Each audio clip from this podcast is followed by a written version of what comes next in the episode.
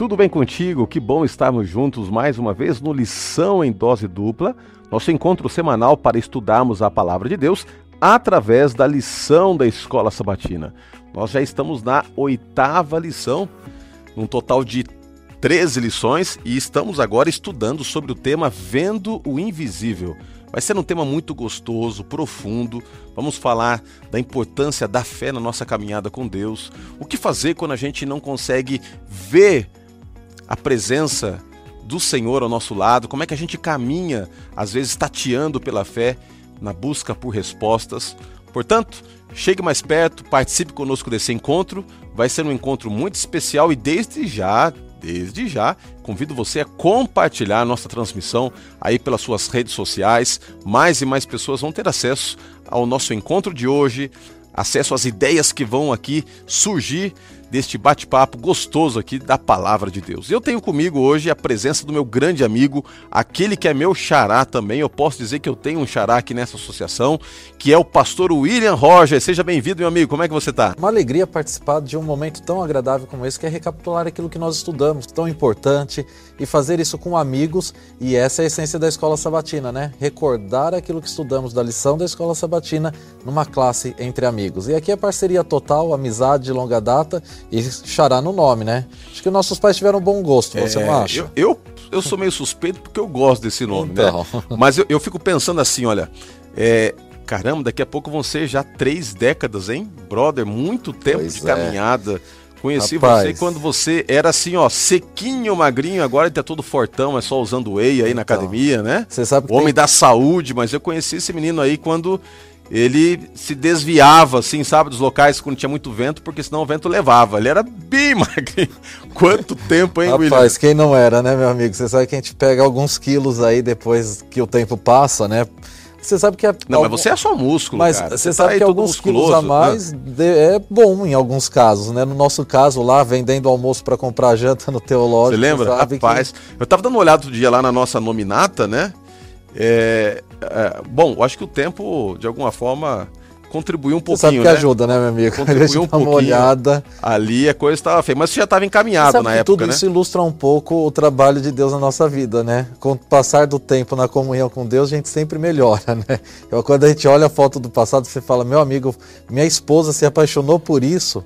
Ela era bondosa, né? É, é, o amor, é o poder do amor. É o poder, viu? do, é o poder amor. do amor. A esperança para você que tá solteiro aí, esperando, esperando, quem sabe aí, encontrar o grande amor da sua vida, porque esses dois aqui eram piores do que estão hoje, entendeu? Eram piores. Agora a gente está tentando, assim, lutando contra o tempo. É que hoje existem algumas coisas que nos ajudam a disfarçar a feiura. É né, verdade, amigo? é verdade. Mas é um brother do coração, a gente já viveu muita coisa junto aqui e, e é sempre uma alegria, viu, meu grande xará ter você aqui conosco. Estamos juntos. Estudando a lição e, e, e, você, mais do que um colega de trabalho, é um amigo aí do coração.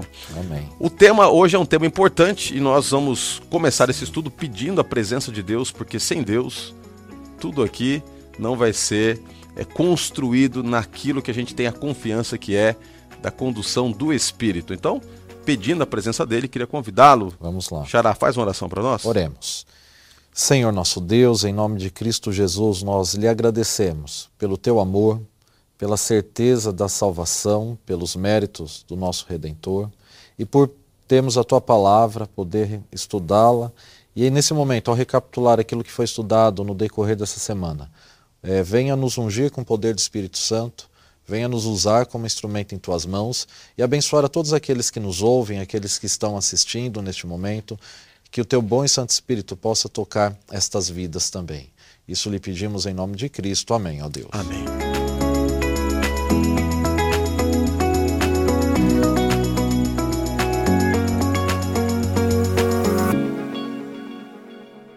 Dentre os muitos sentidos que Deus nos concedeu, talvez um dos mais importantes é o sentido da visão. Como é gostoso poder contemplar o mundo, a natureza, as coisas que foram criadas e perceber através da visão a grandeza do Deus a quem servimos, né? o Deus que se manifesta através do universo. E não por acaso nós encontramos no Salmo o desafio para olharmos, né, quando contemplo o sol, né, quando contemplo o céu, quando eu contemplo a natureza, eu estou vendo através da natureza a grandeza desse Deus que se revela, como diz lá também em Romanos capítulo 1.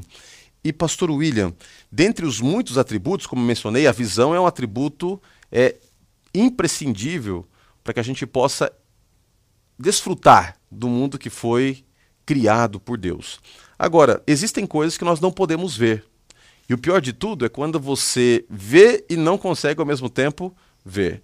Por outro lado, a gente consegue ver coisas que, na perspectiva humana e na esfera mais lógica, não são visíveis, que é o mundo espiritual. Quão importante é, pastor, já começando assim, de cara, é, na, na, na jornada cristã, então já estou jogando desafio para você aqui. Qual é a importância de a gente ter em mente que a gente vive pela fé e que a nossa caminhada com Deus muitas vezes vai implicar em nos exercitarmos a ver aquilo que os olhos não podem ver, mas que a gente pode pela fé contemplar. Meu amigo, pastor Roger, é exatamente isso. Você sabe que viver pela fé não necessariamente é viver um fideísmo, né? Esse conceito hoje ele é bem claro. É, muitos pastores, teólogos tratam a diferença entre fé e fideísmo. Né? Fideísmo é aquela fé que ela não é lógica, que ela não é racional. Então, respondendo diretamente sua pergunta, eu te digo o seguinte: é impossível viver a espiritualidade cristã sem fé em Deus. Isto é, é indiscutível, nós precisamos crer em Deus. Mas a fé cristã, a fé bíblica, ela tem pressupostos. A fé bíblica, ela é feita é, como resultado da nossa constante comunhão com Deus. Não existe fé sem comunhão com Deus. E comunhão gera conhecimento. É, eu gosto de aplicar um pouco a fé, é uma área que eu tenho facilidade, é a área da matemática. É, pensa comigo, você tem um cesto que você sempre deixa na frente da sua casa, e ali você colhe alguns ovos. Você mora no interior, tem ali algumas, algumas galinhas e você todo dia pega alguns ovos. E todos os dias você percebe que a cesta tem mais ovos do que você colocou. Mas como você sabe a quantidade de ovos que você colocou, imagina que numa cesta todos os dias você coloca em torno de 6 a 7 ovos. Mas no dia seguinte, pela manhã, sempre tem 10. Você sabe que algum vizinho, algum amigo seu está colocando 3 ovos. Ou seja, a fé ela é um resultado. É, mesmo olhando só para o resultado, nós temos plenas condições de saber aquilo que Deus tem feito por nós. E é mediante esses resultados da comunhão com Deus que nós devemos tomar as decisões é, é exatamente por saber que Deus é amor, é exatamente por saber que Deus se interessa por nós, é exatamente por saber que Deus é Criador, que nós tomamos algumas atitudes que, para aqueles que não conhecem Deus, parece loucura.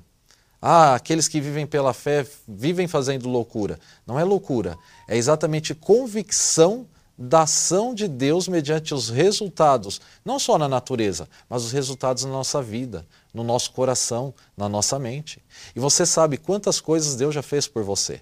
Você sabe o quanto que Deus já te salvou, o quanto Deus às vezes nos impede de tomar decisões erradas, ou às vezes até não tomando decisão nenhuma, é, Deus ele age e ele nos socorre constantemente. É este Deus que nós conhecemos que gera atitude de fé. É a certeza de que ele existe, mesmo não vendo, mas pela ação dele na nossa vida. E é essa certeza que nos ajuda na caminhada cristã.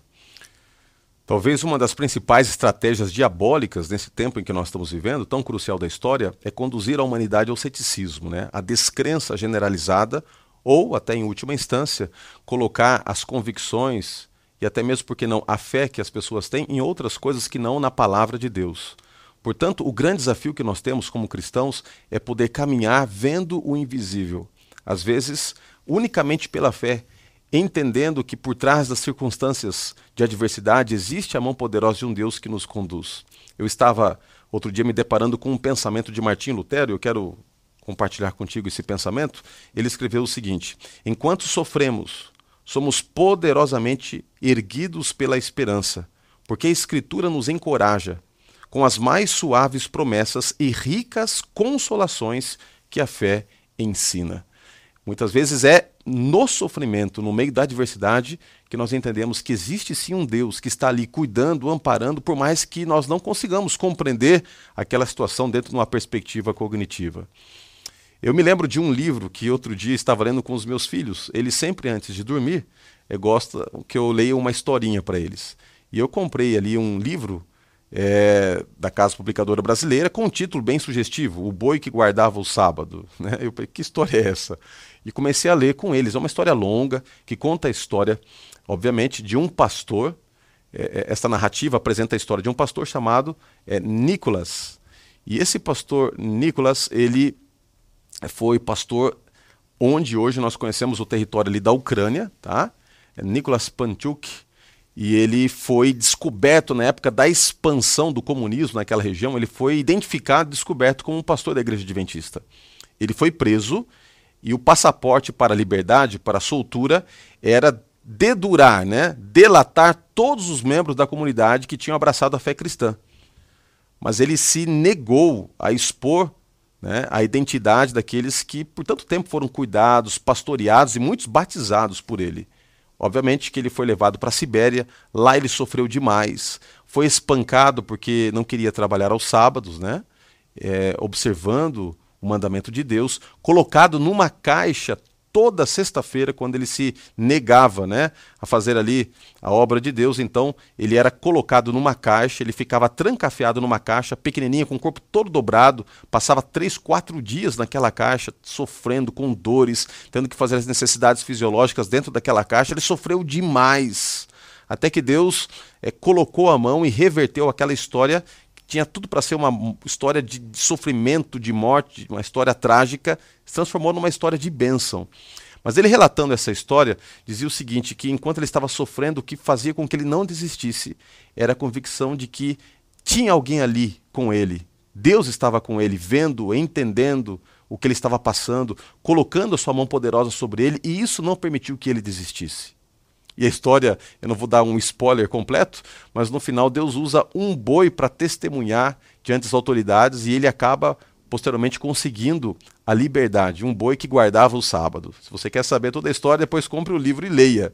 Mas é interessante, essa história nos mostra que, às vezes, no momento mais escuro e mais difícil, quando até mesmo a nossa visão né, humana não consegue perceber as coisas, nós teremos que abrir espaço para a fé porque é através da fé que nós seremos conduzidos a uma caminhada segura com Deus, mesmo quando tudo nos aponta para uma situação contrária.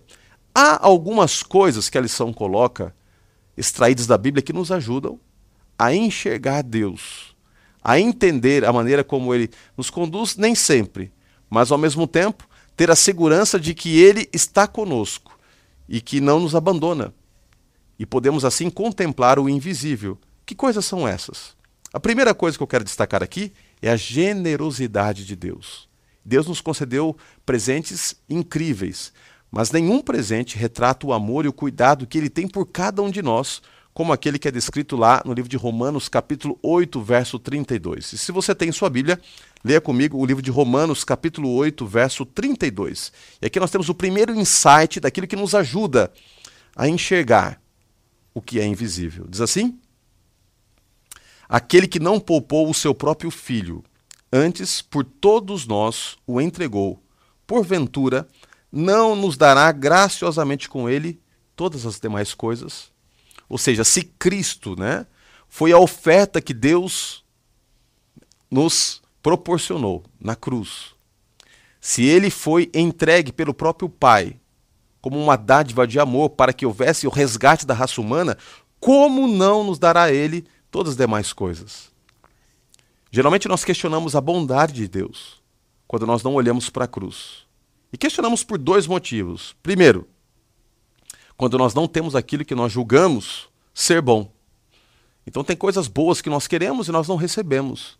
E aí começamos a questionar a bondade e o cuidado de Deus. Outras vezes nós questionamos a Deus quando nos deparamos com algo mal, né?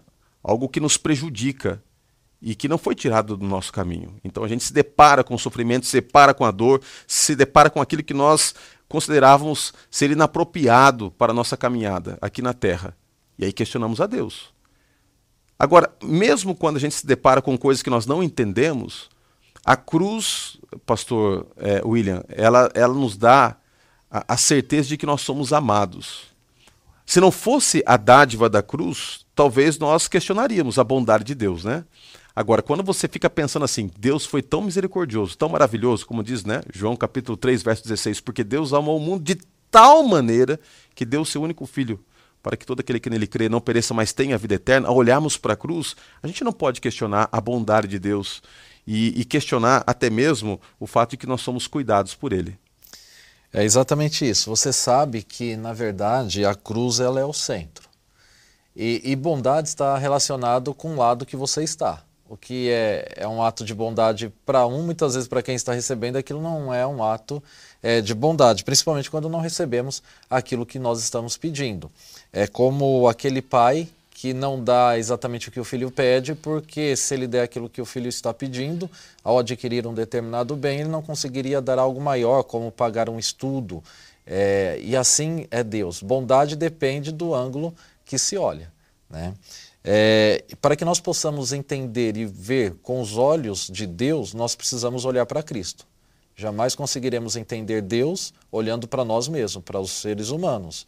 É por isso que muitos se revoltam e é por isso que alguns, no momento de dor, não conseguem enxergar como Jó enxergou. É, Jó também teve dificuldade de chegar nessa maturidade, mas no decorrer do livro nós vemos todo um crescente, até chegar na última parte, ali a partir do, de Jó 38, quando a maturidade de Jó faz com que ele entendesse a Deus. Para que você possa entender o amor de Deus, nós precisamos olhar para a cruz. Aí quando nós lemos, como você leu, pastor Roger, é, Romanos 8, 32, é, todas as coisas, nós temos que nos responder o que, que o apóstolo Paulo queria dizer com todas as coisas. Todas as coisas relacionadas à ação de Deus para a salvação.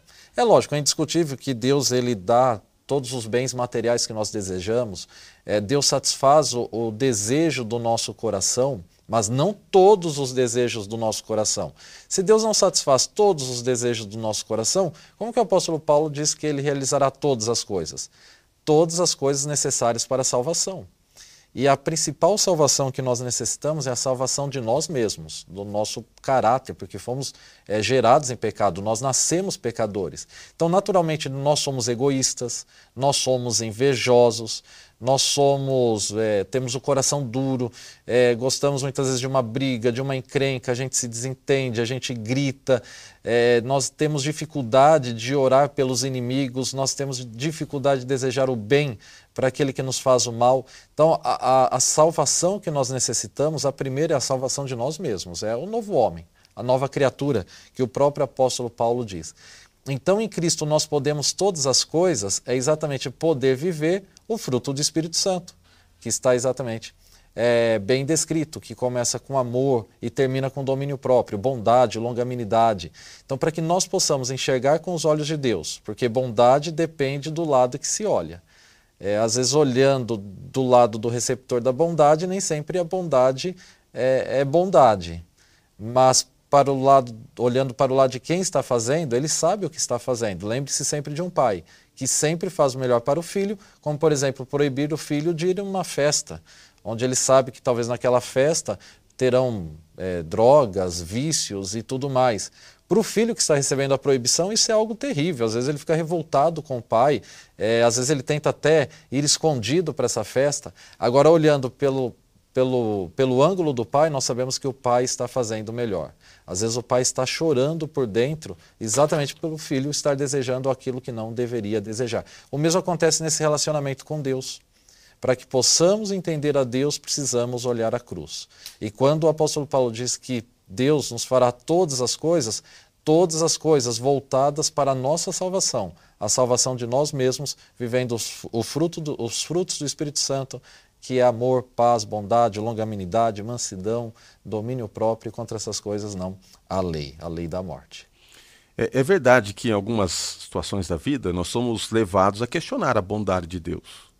Por exemplo, é, chegue no funeral de uma mulher que está ali desesperada porque o filhinho de dois, três anos foi atropelado e morreu, e diga assim para ela: Deus te ama, Deus me ama. Se Deus me ama, por que permitiu que meu filho morresse?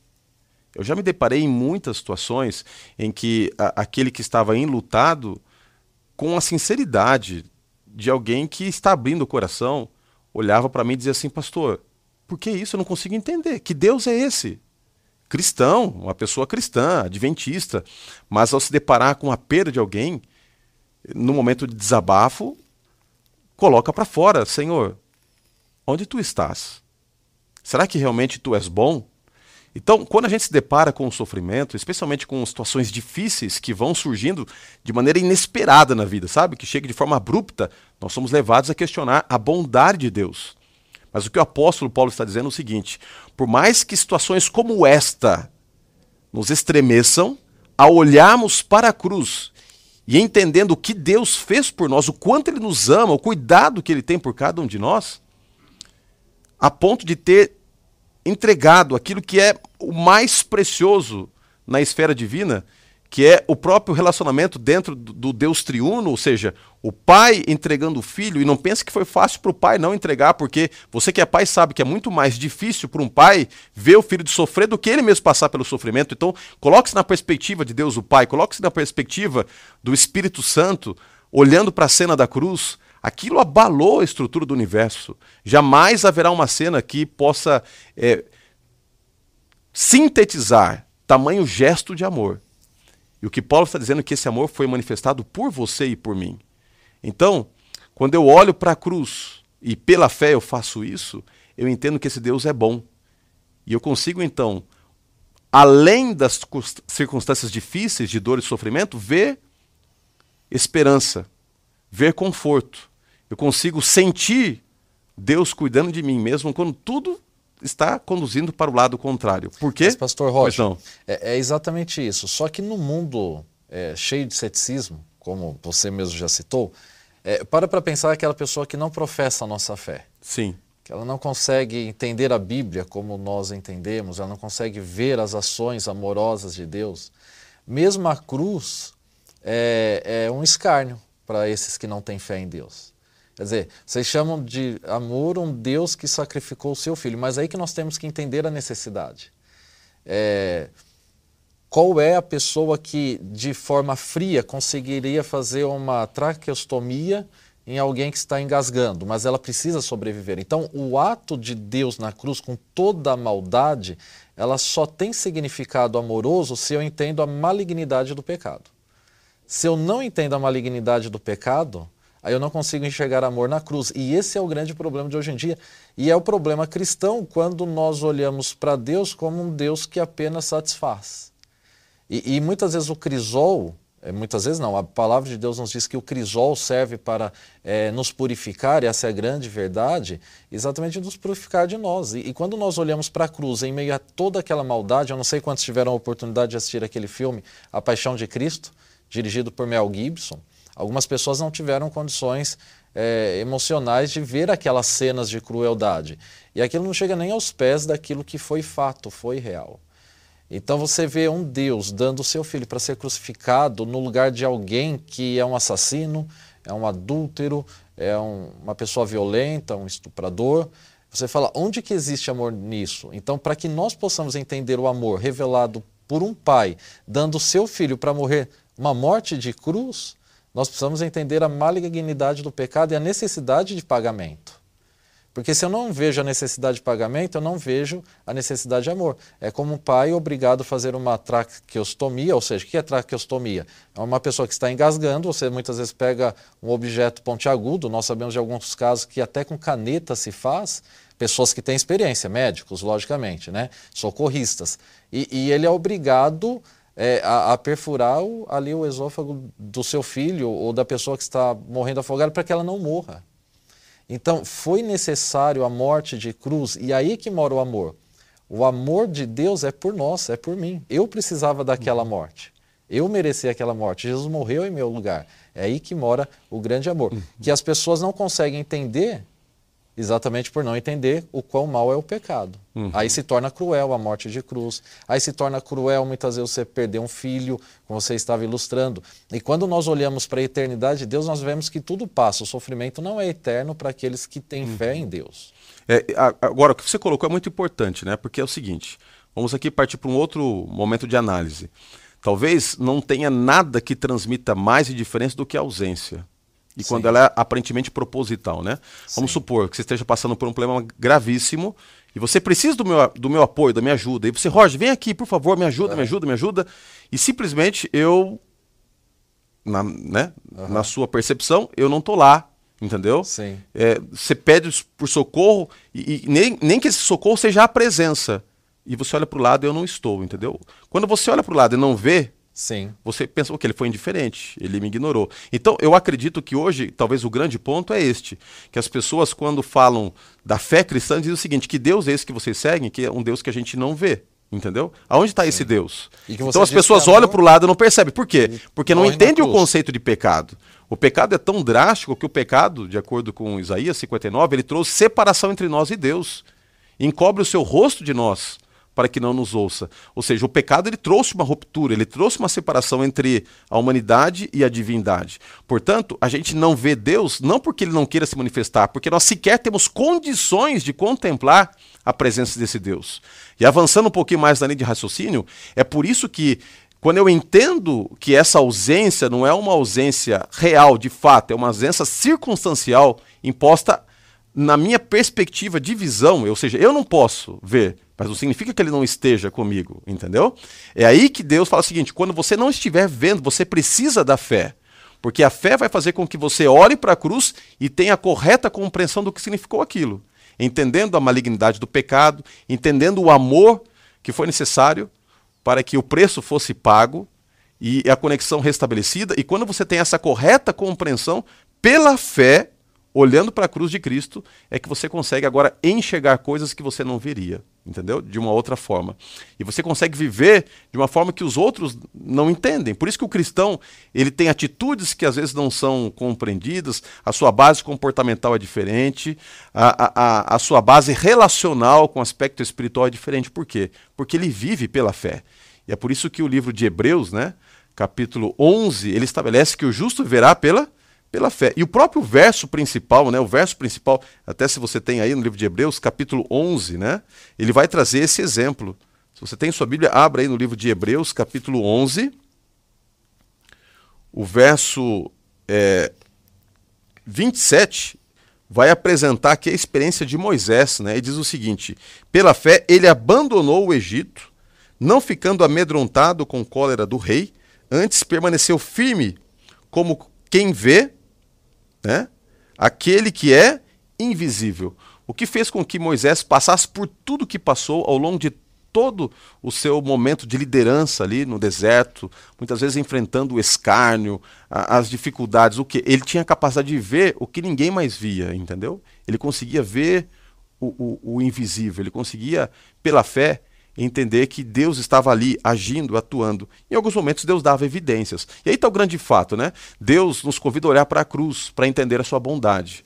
Mas se você parar para analisar, pastor, né, é, Rogers, com, com bastante cuidado, você vai perceber que há evidências na sua própria vida Sim. dessa bondade, né? É a cruz é a fonte central desse amor, uhum. mas ela emana vários momentos da nossa vida que a gente Sim. pode perceber que ele estava ali cuidando, amparando é que a gente, às vezes, no momento da aflição, só vê a aflição. Mas olha para trás e começa, de maneira bem realista, né, a entender o que ele já fez por você. Né? É impossível não, não entender o amor de Deus.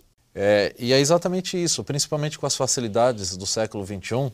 É, se eu não estou enganado, eu acho que é o filósofo atual, o Cortella, que diz que é, a vaca não dá leite, né? Você tem que tirar. Em século XXI, com tanta facilidade, com alimentação pronta, é, nós temos a tendência até de entender a grande bondade de Deus todas as vezes que nós nos alimentamos.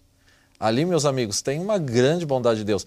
Pare para pensar se não existisse nada da estrutura que nós temos hoje. É, Vou voltar bem antes do supermercado, não tivesse alguém ali que plantasse equipamentos, é, toda a colheita, é, é, embalar esse alimento, ser transportado esse alimento, chegar no mercado, chegar na sua casa. Isso é a bondade de Deus que derrama a chuva e o sol sobre bons e sobre maus. Ou seja, nós vemos a bondade de Deus nas mínimas coisas que parecem mínimas, mas na verdade é, é, o grande amor de Deus revelado no nosso sustento, na nossa manutenção diária. O amor de Deus se revela porque Ele é o nosso Criador, o nosso Redentor, a cruz que é o centro, e porque Ele é o nosso mantenedor. Só de estarmos vivos hoje já revela o grande amor e bondade de Deus. Então vamos lá, como é que a gente faz para ver o invisível? A primeira situação que foi colocada aqui é entendermos a bondade de Deus, especialmente manifestada na cruz do Calvário, nos concedendo a salvação. Mas existe outro elemento que é importante para que a gente entenda que é possível ver o invisível, tá? Que é justamente analisar a própria presença de Cristo conosco. No livro de João, capítulo 14, verso 13, diz assim: E tudo quanto pedides em meu nome, isso farei, a fim de que seja o Pai glorificado no Filho. Se me pedides alguma coisa em meu nome, eu o farei. Se me amais, guardareis os meus mandamentos. Jesus, ele eh, não apenas orienta, ele determina que a nossa conversa com o Pai termine com a assinatura que é o nome dele. É por isso que comumente a gente termina as orações da seguinte forma, né? É isso nós pedimos e agradecemos em nome de, de Jesus. Por que, que a gente sempre coloca essa expressão em nome de Jesus?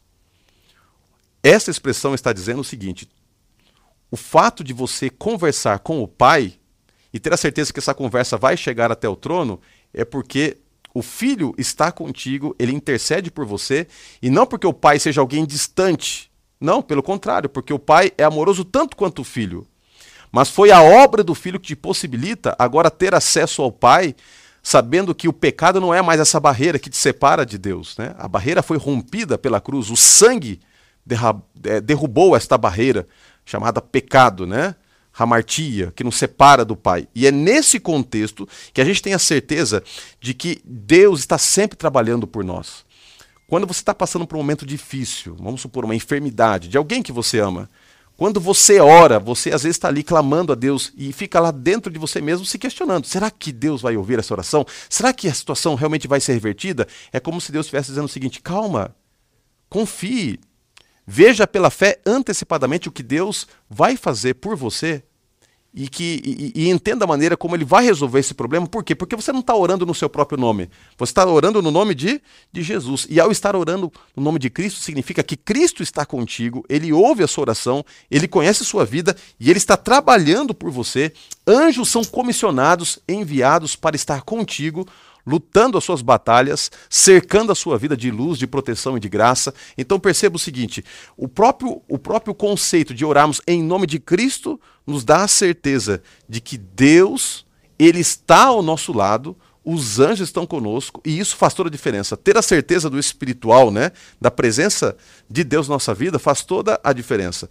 Então, é, eu queria até ter a sua percepção sobre isso, Pastor Rogers, porque veja bem, a gente viu que a bondade de Deus nos faz ter a segurança de que Ele está conosco. Mas vimos aqui também que a presença de Cristo, que é estampada na oração, né, em nome de, de Jesus, Jesus, nos dá essa segurança de que a gente não está sozinho.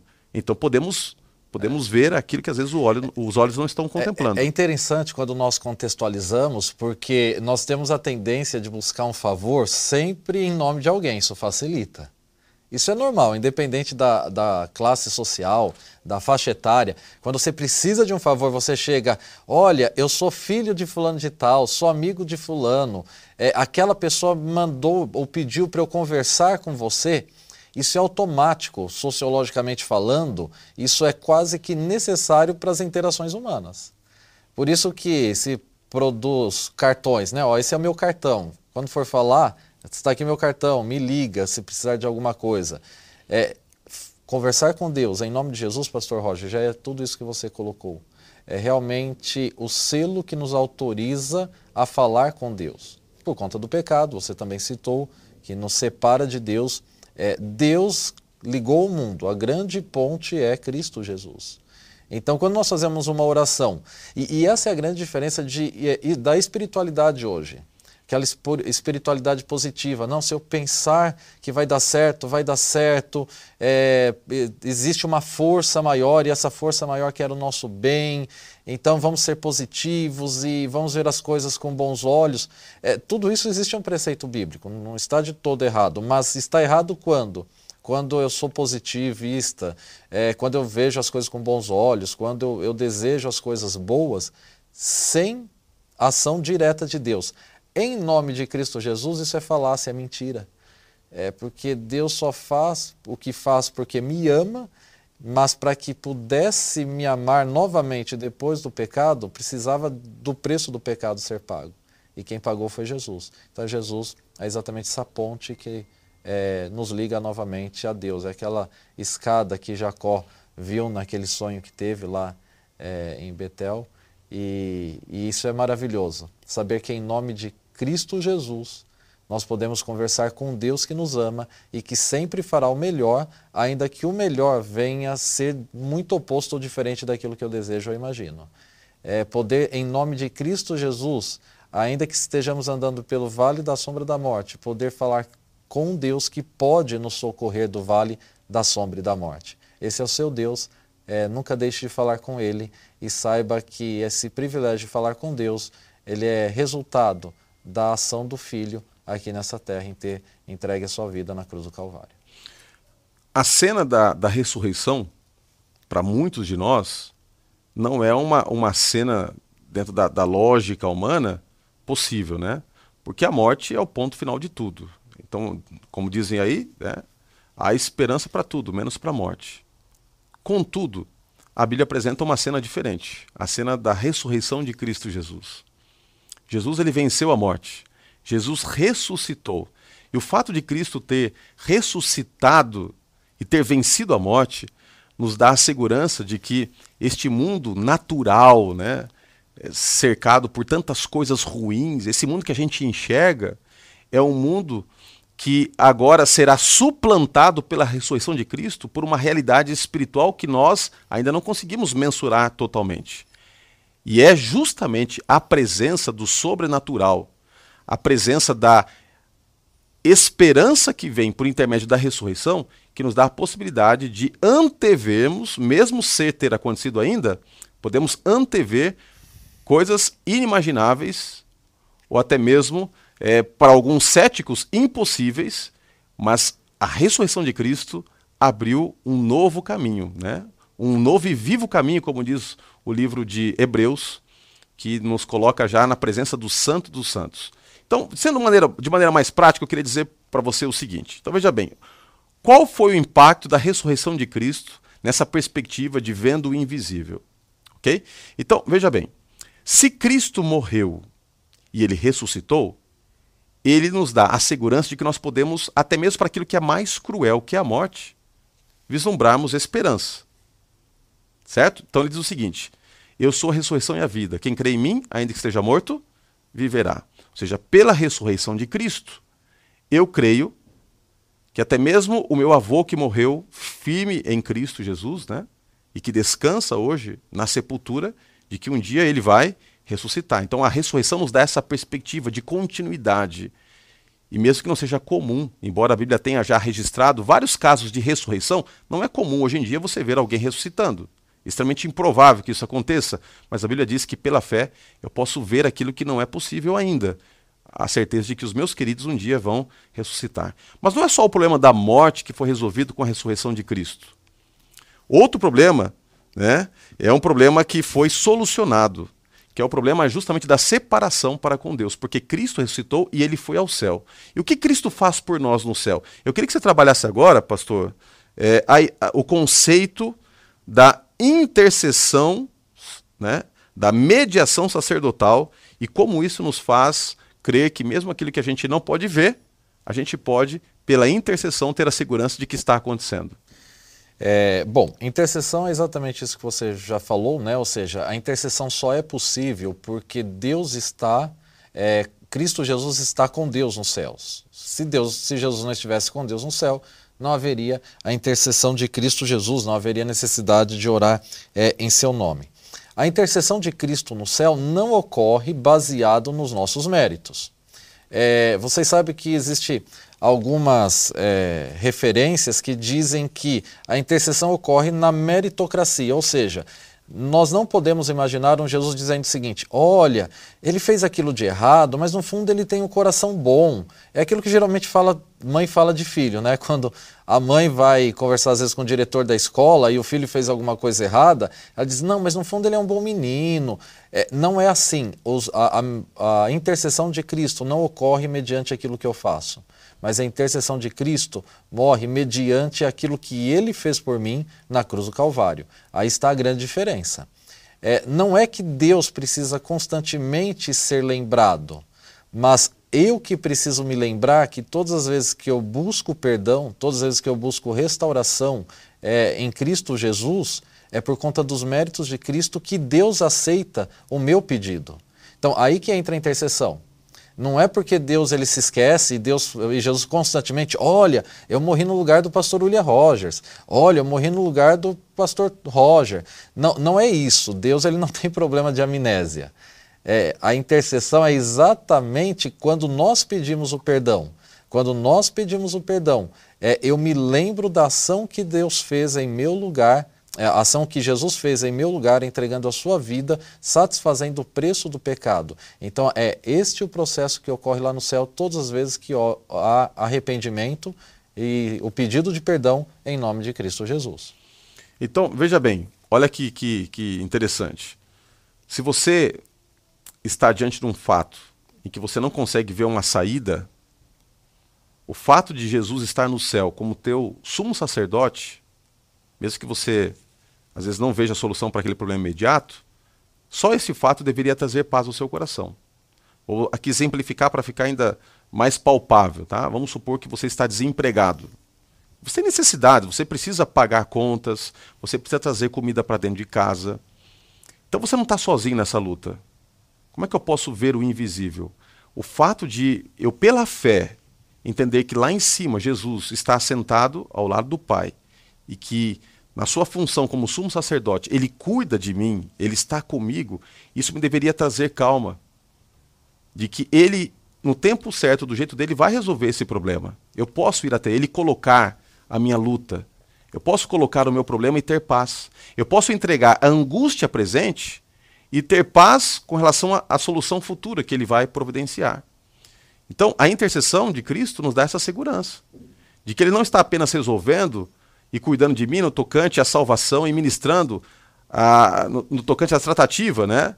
É, do pecado, oferecendo perdão, oferecendo reconciliação, mas também cuidando de mim no tocante às minhas necessidades locais. É por isso que Paulo ele coloca lá em Hebreus, né, capítulo 4, né, a partir do verso 13, porque não temos um sumo sacerdote que não possa compadecer-se das nossas fraquezas mas um que, como nós, em todas as coisas foi tentado, porém sem pecado. Ele continua: Acheguemos-nos, pois, confiadamente junto ao seu trono de graça, a fim de alcançarmos misericórdia né, e graça em tempo oportuno. O que, que Paulo está querendo dizer? Que nós podemos ir até Cristo com segurança, de que Ele está assim olhando para nós.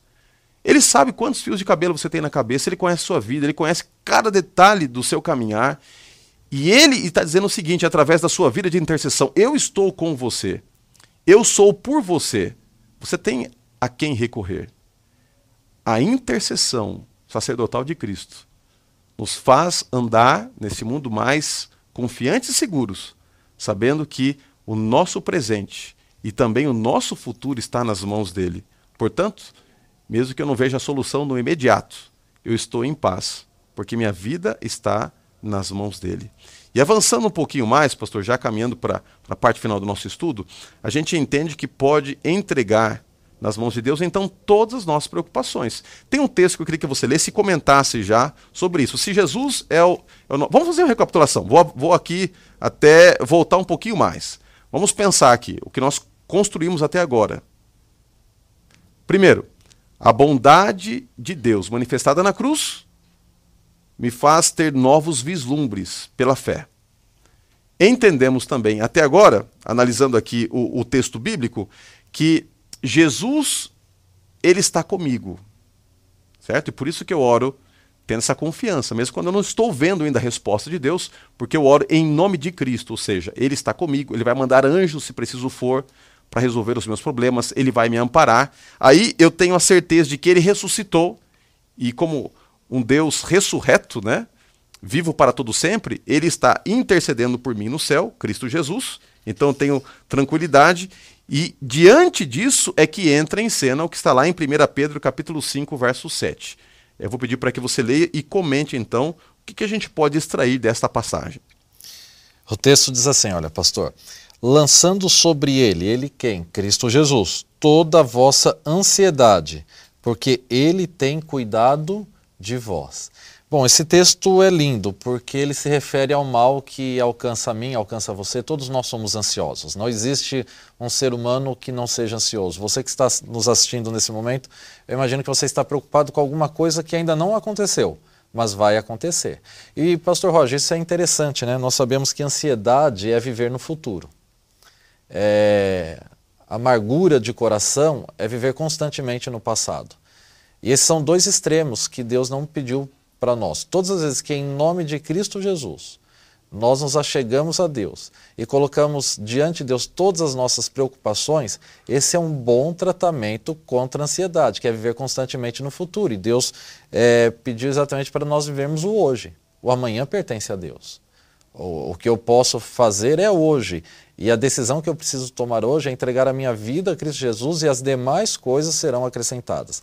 É interessante que quando nós lemos a oração do Pai Nosso, nós vemos ali um mapa perfeito de como deve caminhar a nossa oração. É, e, e, a primeira parte da oração ela começa com adoração, com reconhecimento de quem é Deus e quem eu sou. Deus é Pai, eu sou Filho, ou seja, o nosso Deus é um Deus Criador. É, fala onde Deus está, Ele está no céu, é por isso que Ele é santo por isso que ele é poderoso, por isso que ele é onipresente, é por isso que ele é onisciente. Aí fala qual deve ser o nosso primeiro desejo, e a oração do Pai Nosso deixa isso muito claro e diz o seguinte: Venha o teu reino. Aí, em segundo lugar, o pão nosso de cada dia nos dai hoje. Deus ele não se esquece das nossas necessidades. Lá em Lucas, no capítulo 12, falando sobre a ansiedade da vida, ele ilustra ali com os pássaros que não plantam nem colhem, ali com as plantas que não tecem, não fiam, mas nem Salomão se vestiu como os lírios do campo e, e, nós temos muito mais atenção de Deus do que as aves que não plantam é, e nem colhem. Então, assim, é, não fique preso àquilo que ainda não aconteceu. Não fique preso ao futuro. Volte e viva o hoje. E o hoje é viver na companhia de um Deus que está pronto a te ouvir, que conhece as suas necessidades e que nos dá o pão nosso de cada dia. Só que, Pastor Roger, é importante a gente refletir sobre algumas coisas, talvez até um pouco sociológica. Você sabe que algumas respostas, algumas é, revoltas que muitas vezes temos com Deus, é esperando de Deus aquilo que Deus nunca prometeu. E aí é uma expectativa frustrada, logicamente. Deus nunca prometeu aquilo. Em um mundo de muitas luzes, em um mundo de muitos produtos, em um mundo é, puramente é, consumista, muitas vezes nós achamos que a bondade de Deus no sustento diário está em algumas coisas. É, vocês sabem muito bem que aquilo que nós temos oferecido hoje e que gera desejo, não está errado desejar. Entenda muito bem, meus queridos. É bom desejar ter um bom carro, é bom desejar ter uma boa casa, um bom celular. É bom desejar algumas guloseimas, mas isso não é o, o essencial da vida. E muitas pessoas se frustram por não ter aquilo que não é o essencial mas acham que é o essencial. Deus nunca prometeu e elas acham que prometeu. É lógico que eu agradeço, é, vou ser bem pragmático com vocês, vou ser bem ilustrativo com vocês. É lógico que eu agradeço a Deus se tem uma lasanha na minha mesa. Ok. É, às vezes alguns vão falar, pastor Roger, você está falando aí de queijo, de lasanha? Ok, meus queridos, não vamos entrar nesse lado da questão. Mas nós agradecemos a Deus por uma mesa farta, tá ok? Com aquilo que é saboroso, aquilo que você mais gosta, e você sabe do que você gosta de comer. Mas nós também devemos agradecer a Deus o dia que só tiver na nossa casa sal e polenta, a farinha de milho, e mais nada. Você vai fazer água, a farinha e o sal. E você não vai ter mais nada para se alimentar, mas é alimento. Você vai ter vida. Então, essa é a grande questão. Muitas vezes nós é, queremos colocar de Deus as nossas ansiedades, as nossas necessidades, mas nós reconhecemos como necessidade aquilo que não é necessário. E aí nós ficamos constantemente pedindo para Deus aquilo que não é necessário. É, e, e Deus diz que nós seríamos respondidos se pedíssemos em seu nome, mas segundo a vontade do Pai. E a gente só reconhece a vontade do Pai quando andamos juntos com o Pai. E quando andamos juntos com o Pai, esse assunto é de extrema importância porque nós vivemos em um mundo consumista, em um mundo capitalista, onde muitas coisas são colocadas como necessárias e não são. Não estou falando que é pecado ter, não estou falando que é pecado desejar. E não estou falando que Deus não concede isso que não é necessário e essencial. Deus até nos concede aquilo que não é essencial, mas tudo que nós recebemos de Deus, muito ou pouco, deve ser entendido como a providência de Deus, deve ser utilizado para a sua honra e para a sua glória, e isso é exatamente deixar de viver essa ansiedade, é deixar de viver no futuro, sabendo que Deus vai prover. Ou ele provém uma mesa farta, ou ele vai prover uma mesa um pouquinho mais, é, com menos é, requintes ali culinários. Mas é, eu gosto muito do texto de Davi, é, Salmo 37, versículo 25, e nos diz: já, é, Hoje sou velho, mas já fui moço, mas eu nunca vi o justo nem a sua descendência mendigar o pão. Às vezes não vamos ter aquilo que tanto desejamos, mas o pão com certeza nós teremos. E nesse último ponto que nós vamos abordar agora, sobre pilares que Deus nos coloca nesse mundo para que possamos ver o invisível, eu quero destacar a importância da fidelidade. E fidelidade construída não apenas quando nós estamos vendo, né, estamos sentindo e presenciando a resposta às nossas orações, ou até mesmo quase que tendo a percepção ali, não, Deus está aqui, porque quando você ora e a coisa acontece, quando você faz e você pede e Deus está ali respondendo e, e as coisas vão né, crescendo, nossa, que maravilha! Que maravilha! Como é bom confiar em Deus quando tudo está bem, né?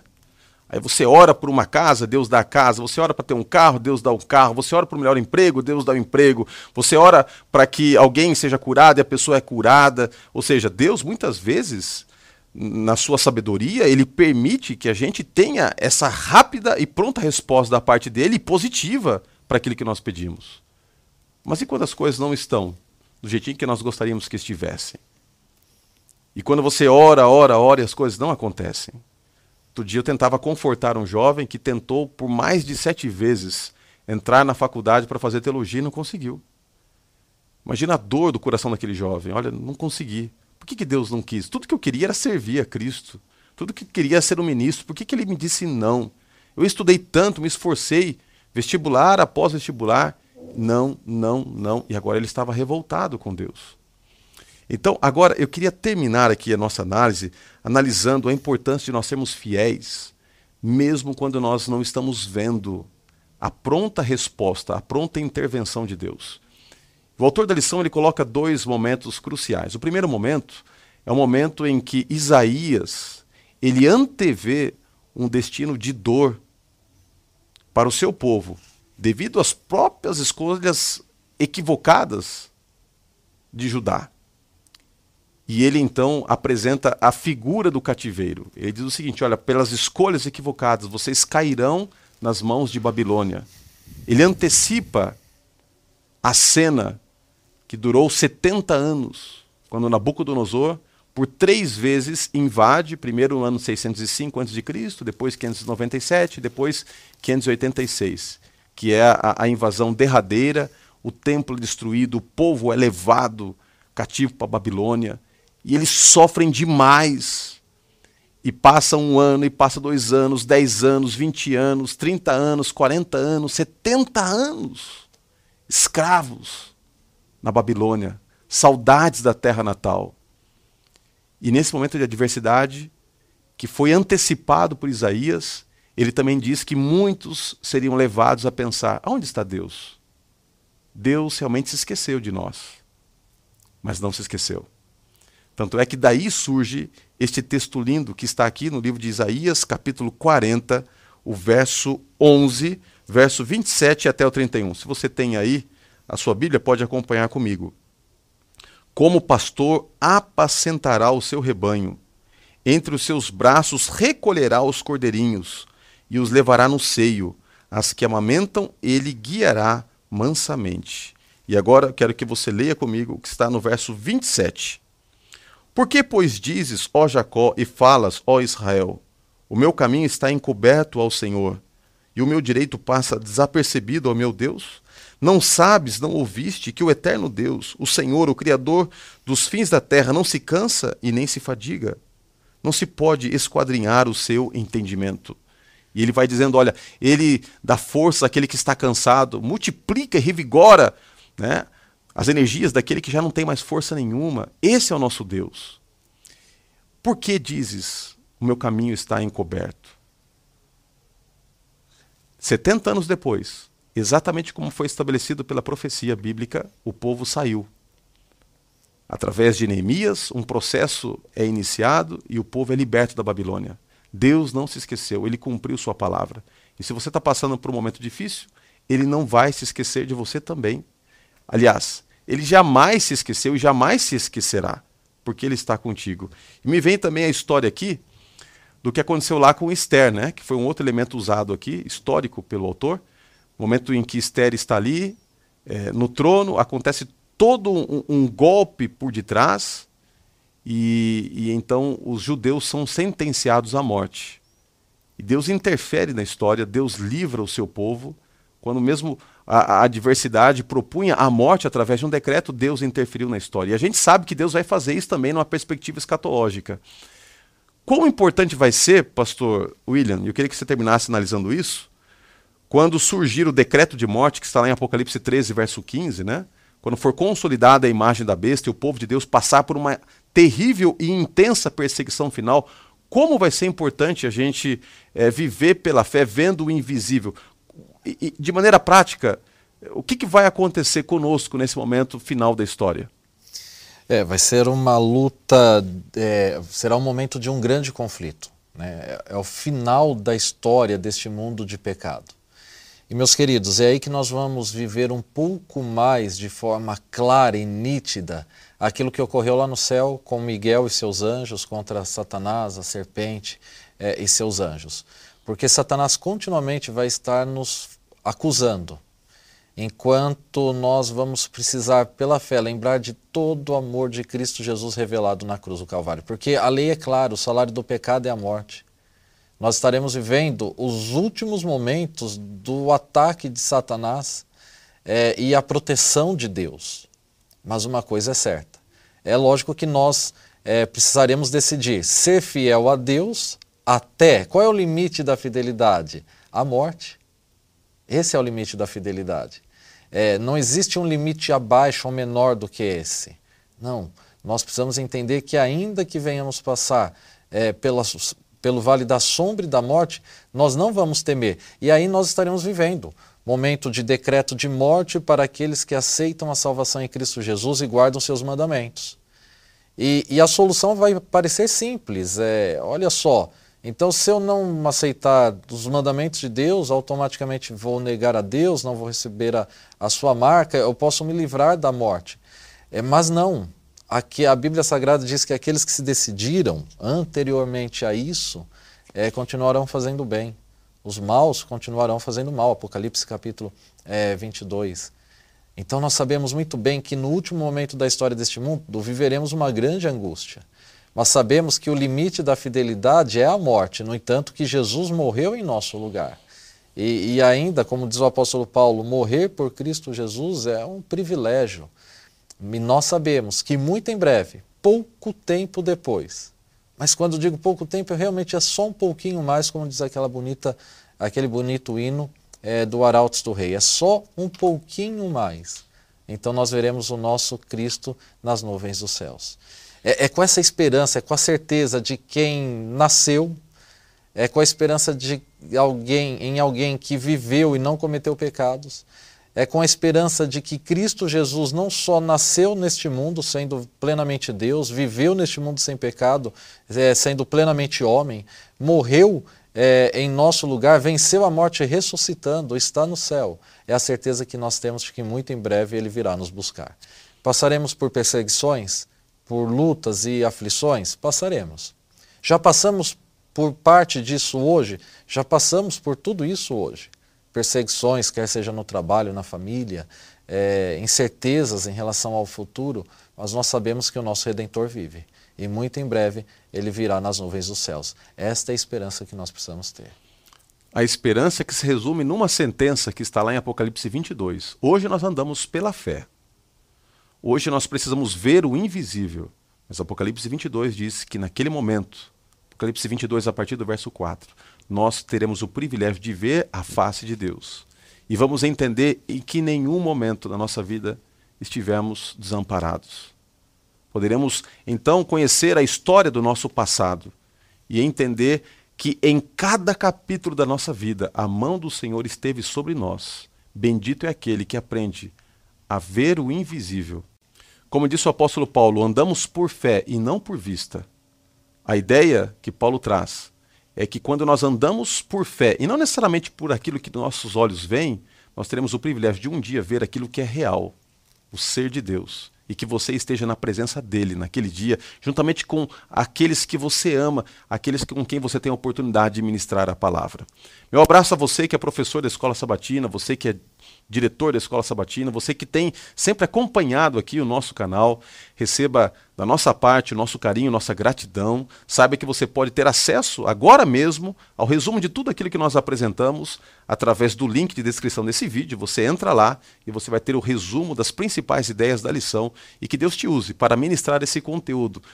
Quem sabe aí na sua unidade da Escola Sabatina, fazendo com que novas percepções do cuidado e da presença de Deus surjam no debate do estudo da palavra do Senhor. Vamos orar, vamos falar com Ele? Senhor Deus, muito obrigado por mais um estudo, por mais uma oportunidade que tivemos de meditar na Tua palavra. Obrigado porque pela fé podemos entender que o Senhor está conosco e podemos ver aquilo que para o mundo é invisível, mas que para nós é real, a presença do Teu Espírito ao nosso lado, nos conduzindo em todos os momentos da nossa vida. Esteja com cada professor, com cada diretor, com cada pessoa que está participando desta live, dessa transmissão. E nós oramos em nome de Cristo Jesus. Amém. Amém.